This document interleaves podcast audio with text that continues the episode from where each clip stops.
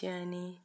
Eu sou Obsidiana e esse é o podcast Profanações um espaço de magia, autoconhecimento e muito prazer.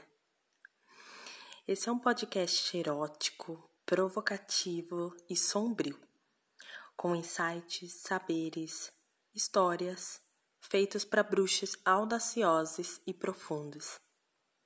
Então enche sua taça de vinho, se acomoda e prepare os seus ouvidos para narrativas libidinosas e subversivas. Mas, mãe, é. Se fornicação é pecado, por que, que Deus fez o clitóris então? Ai, menina, para de ficar perguntando essas coisas. Ai, fica falando essas coisas. Isso é pecado, viu? Deus não gosta disso. Você vai pro inferno.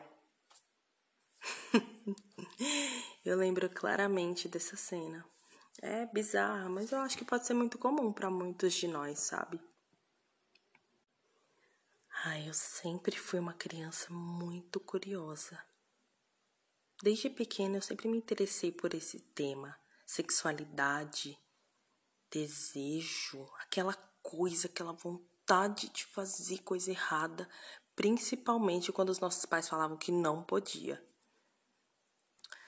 E eu fui reprimindo, sabe, esse meu interesse em, em querer saber mais sobre a sexualidade ou sobre a própria vontade ao longo da minha vida com a minha criação cristã.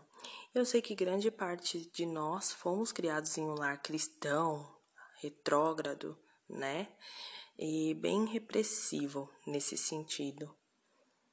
Então, eu pesquisava muito disso escondida, sabe? ali no meu cantinho. Eu gostava até de desenhar muita safadeza e depois rasgar só para ter o prazer de fazer isso. Escondido com a minha mãe bem ali perto e eu fantasiando essas coisas. Hoje eu acho, acho isso tudo tão engraçado, tão curioso. Como eu fui chegando até aqui, encontrando todos vocês que também é, Bom, pelo visto tem interesse de falar sobre isso, né? Estão aqui nesse podcast, é, dispostos a ouvir sobre sexualidade, sobre erotismo, interagem muito bem e muito gostosamente lá nos stories comigo. Eu amo isso.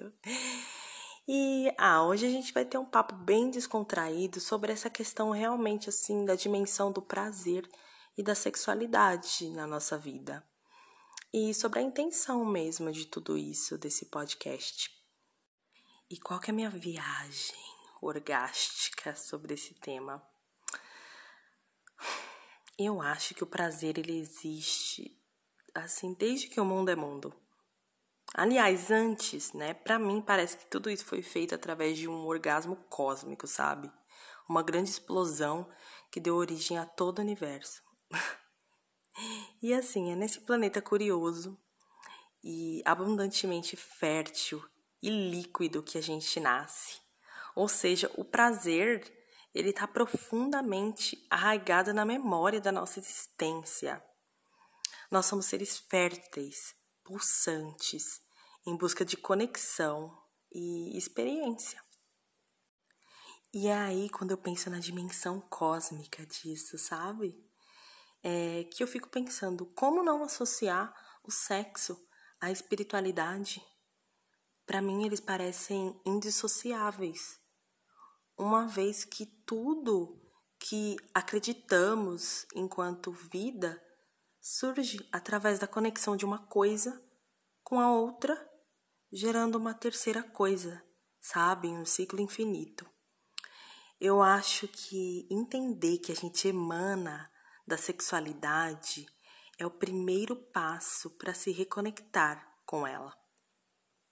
É entender que esse tabu, essa vergonha, essa dificuldade de falar em sexo é uma construção social machista que tem assim como principal objetivo nos afastar do nosso potencial de liberdade, de criatividade, porque é isso que o tesão nos proporciona. Então, o medo, a culpa cristã E essa associação proposital do diabo com a sexualidade nos afasta do nosso próprio prazer. E assim a gente é acostumado a entregar isso para o outro sem reconhecer. A gente deixa de perceber e de explorar as dimensões do nosso próprio corpo e da nossa sexualidade. Esse podcast, assim como a ideia de falar de bruxaria, começou com um orgasmo criativo como ideia de libertação e de destrava do meu desejo de comunicar o quanto o nosso prazer é poderoso.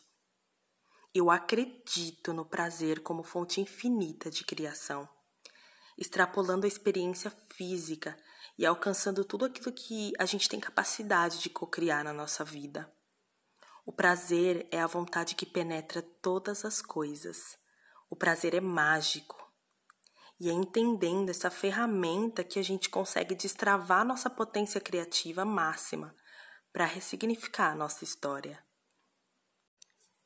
Quando eu falo que gozar é um ato mágico e que ele é plural, eu tô querendo dizer que a gente goza quando a gente está fazendo alguma atividade que a gente gosta, a gente goza quando gasta nossa energia corporal para fazer qualquer atividade que demande esforço a gente goza dormindo e acordado, com ou sem alguém. O prazer é parte fundamental, sabe, da nossa realidade material e mundana. E por isso a sexualidade e a espiritualidade são tão incríveis juntas. Eu acredito nisso, sabe? É, separar essas duas coisas é nos separar. É criar um muro entre nós e a nossa essência naturalmente selvagem e louca para gozar com projetos, com pessoas e com nós mesmos. Então eu acredito que nós precisamos normalizar a sexualidade e aceitar ela como fruto da criação, como um princípio dessa nossa realidade.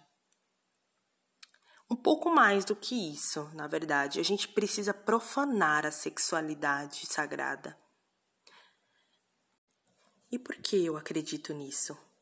Quando a gente pesquisa a palavra profano no Google, a gente encontra as seguintes definições: que não pertence ao âmbito sagrado, que é estranho, que não pertence à religião, não entra no santuário, que deturpa ou viola a santidade de coisas sagradas, que não é religioso, é leigo, é secular que não tem finalidade religiosa, é mundano, pessoa estranha de uma seita, uma religião, indivíduo que não é iniciado em certos conhecimentos.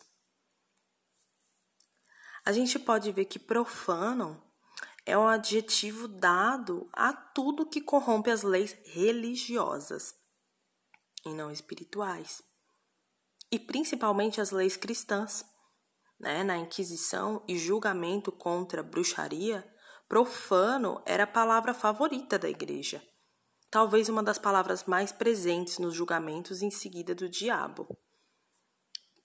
Profano. Profano. Essa palavra é provocativa demais. Eu gosto dela. Profano acende uma chama muito ancestral dentro da gente. A gente pode até estranhar essa palavra, sentir medo, arrepio, gelar a alma, sabe, ao ouvi-la. Em nós ainda há um medo ancestral dessa palavra.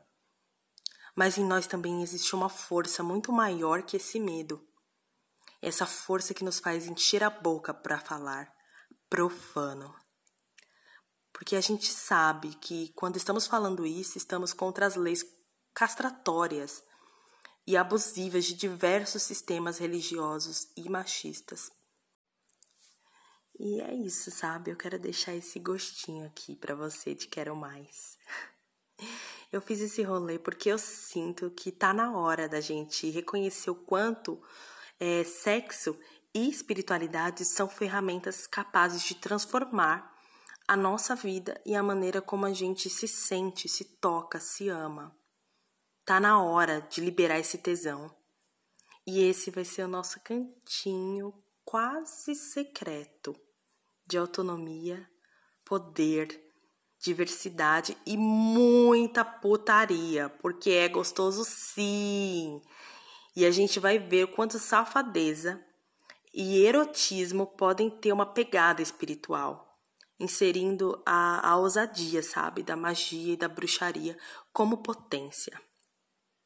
É realmente fazer um caldeirão orgástico, aonde nós, bruxos audaciosos, criamos, provamos e nos lambuzamos no deleite do nosso prazer.